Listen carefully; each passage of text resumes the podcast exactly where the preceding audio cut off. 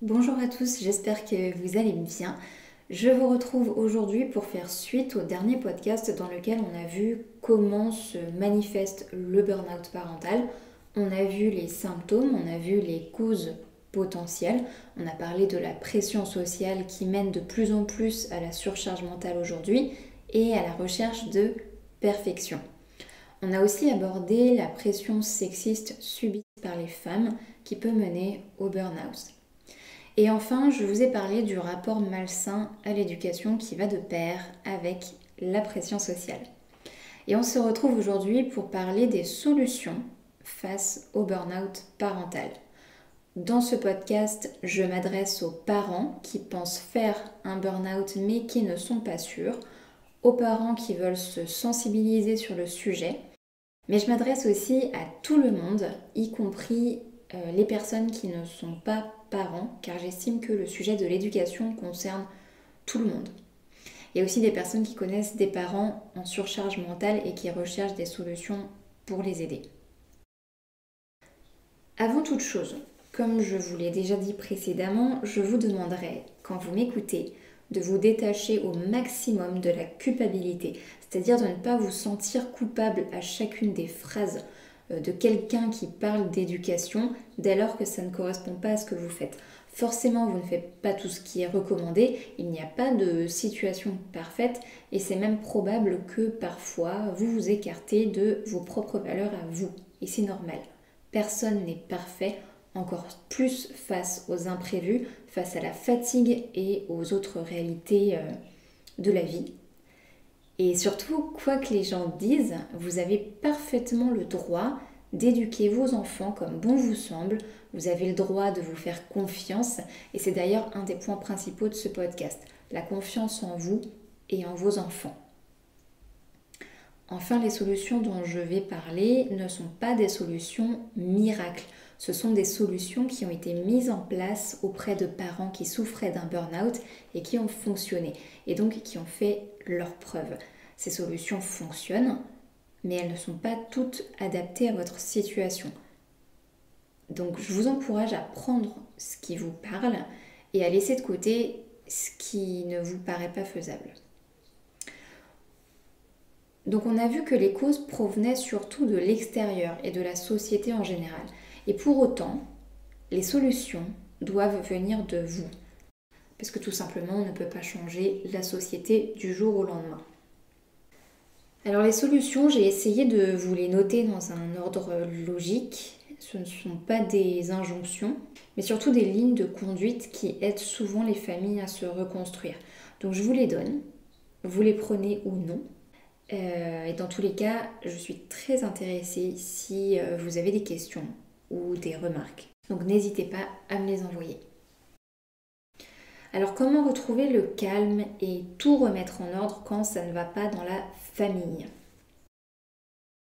La première des choses qui aide à éviter la surcharge mentale, c'est le fait de respecter vos besoins à vous et d'équilibrer le temps pour la famille avec votre temps à vous. Ça vous permet d'avoir un temps suffisant pour recharger vos batteries avoir l'énergie dont vous avez besoin pour gérer votre famille. Prendre soin de soi, ça peut consister à aller se promener 20 minutes par jour seul, lire un livre quelques minutes par jour, euh, faire 15 minutes de sport, manger un repas sain, tranquille, dans le calme, etc. C'est en fonction de, en fonction de chacun. L'important c'est que ce soit régulier et que vous soyez seul et au calme. Il y a un psychiatre qui s'appelle euh, Philippe Heim qui parlait de la surcharge mentale en faisant une métaphore avec les masques à oxygène euh, dans les avions. Euh, la consigne en avion, c'est que en cas de dépressurisation, si vous êtes avec un enfant, il faut d'abord mettre votre masque à oxygène à vous pour ensuite mettre le masque à l'enfant. Si vous ne mettez pas votre masque avant, vous risquez de vous évanouir avant de lui avoir mis son masque. Pour aider quelqu'un, il faut être en état de l'aider. Si vous ne prenez pas de temps pour vous, vous ne pourrez pas gérer les autres, en tout cas vous y laisserez votre santé. Pour avoir du temps pour soi, il y a toujours des solutions et elles dépendent de votre situation. Certains peuvent faire garder leurs enfants, d'autres vont profiter qu'ils soient à l'école. En tout cas, je vous parle vraiment de quelques minutes, hein, pas forcément euh, d'une heure ou deux, quelques minutes pour soi. C'est déjà un bon remède à condition que ce soit régulier et tous les jours. Si vous connaissez une personne en surcharge, la meilleure aide que vous pouvez lui apporter, c'est de lui proposer de garder ses enfants pour qu'elle puisse avoir du temps pour elle. C'est vraiment de lui apporter votre temps pour qu'elle puisse se donner du temps à elle. Euh, on va maintenant passer à la gestion des émotions. C'est quelque chose qu'on apprend très peu dans l'éducation, même si euh, maintenant c'est un thème de plus en plus abordé dans les écoles et dans les livres d'éducation. En tout cas, pour le moment, la gestion des émotions n'est pas toujours maîtrisée et c'est généralement l'un des thèmes les plus travaillés en cas de burn-out parental. Les femmes et les hommes aujourd'hui encaissent énormément de pression dans la société, c'est-à-dire dans leur travail, dans leur rapport à l'argent, dans l'image qu'ils veulent renvoyer aux autres, etc. Et ça prend beaucoup d'énergie. Énergie que vous n'avez parfois donc plus le soir en retrouvant vos enfants. Ce qui fait que quand la pression la plus naturelle et saine arrive, c'est-à-dire tout simplement votre enfant qui a besoin de votre attention, eh bien vous n'avez plus les ressources pour y répondre, en tout cas de manière bienveillante. Et comme les ressources sont absentes, certains vont parfois évacuer leurs émotions sur leurs enfants, donc ils vont crier, pleurer ou se plaindre. Donc là c'est compliqué aussi à vivre pour l'enfant, euh, parce que non seulement il peut penser qu'il a fait quelque chose de mal et donc culpabiliser à son tour, mais en plus il va imiter ses parents ensuite parce que ses parents sont les personnes auxquelles il se réfère. Donc si vous criez, votre enfant va crier. Si vous vous plaignez de ne pas aimer votre vie, il y a de fortes chances pour que votre enfant fasse pareil plus tard. Liliane Holstein, une auteure et psychanalyste que je vous conseille, qui a notamment écrit l'ouvrage Le burn-out parental, elle avance que euh, les enfants, quand ils sentent qu'il y a du désordre chez leurs parents, ils vont réagir. Et en tant qu'enfant, ils n'ont pas d'autre moyen de s'exprimer que par deux façons. Soit ils vont exprimer ce désordre par leur corps en ayant des insomnies, de l'eczéma ou des troubles alimentaires par exemple, soit ils vont l'exprimer par des comportements euh, comme le renfermement sur soi-même, la provocation, les exigences, etc.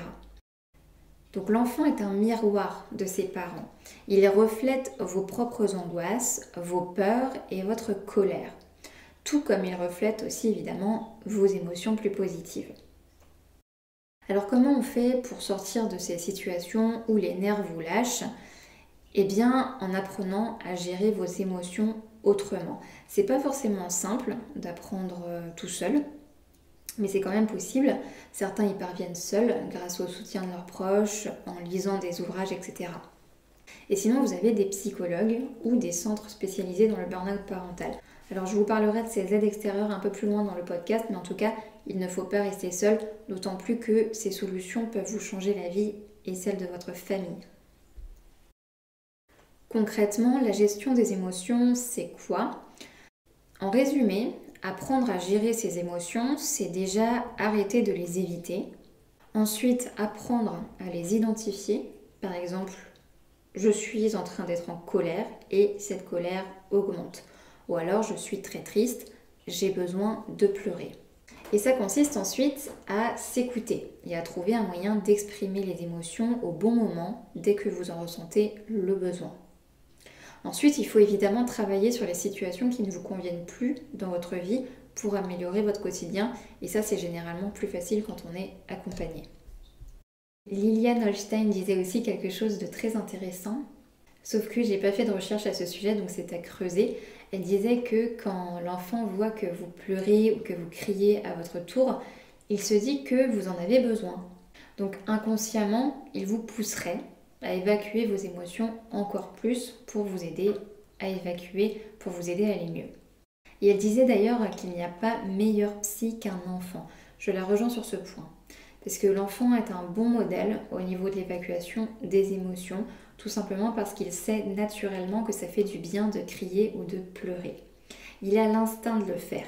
Et on perd cet instinct parce que jusqu'à maintenant, on a eu tendance à nous désapprendre cette gestion naturelle des émotions en nous apprenant que pleurer ou se mettre en colère, ça renvoie à une mauvaise image, ça rend vulnérable, etc.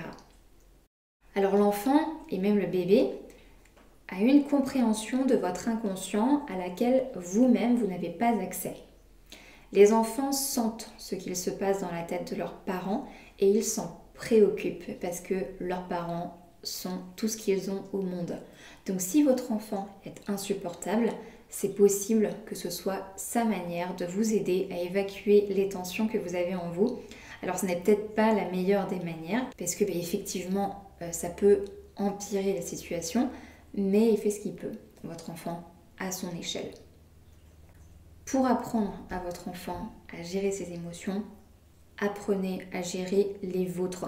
Ensuite, vous n'aurez qu'à montrer à votre enfant comment vous faites, lui montrer comment les exprimer, en parler calmement et lui montrer que vous aussi, vous gérez vos émotions parce que c'est naturel et vital. Et c'est pas forcément simple, c'est pourquoi euh, le fait d'être accompagné dans ce travail, ça peut vous aider. Un autre point que je voudrais mettre en avant, c'est que euh, pour guérir du burn-out, vous devez faire de votre partenaire et de vos enfants des alliés. C'est-à-dire parler avec eux de la situation actuelle, euh, faire une réunion parents-enfants pour en parler. Osez parler de vos émotions, vos peurs et vos angoisses. Ça aidera vos enfants et votre partenaire à s'ouvrir à leur tour pour s'exprimer aussi et puis pour donner leurs idées. Voilà, dans une famille, on peut se réunir pour faire le point sur ce qui ne va pas. Vous pouvez dire à vos enfants que la vie actuelle ne vous convient pas car vous vous sentez fatigué et stressé.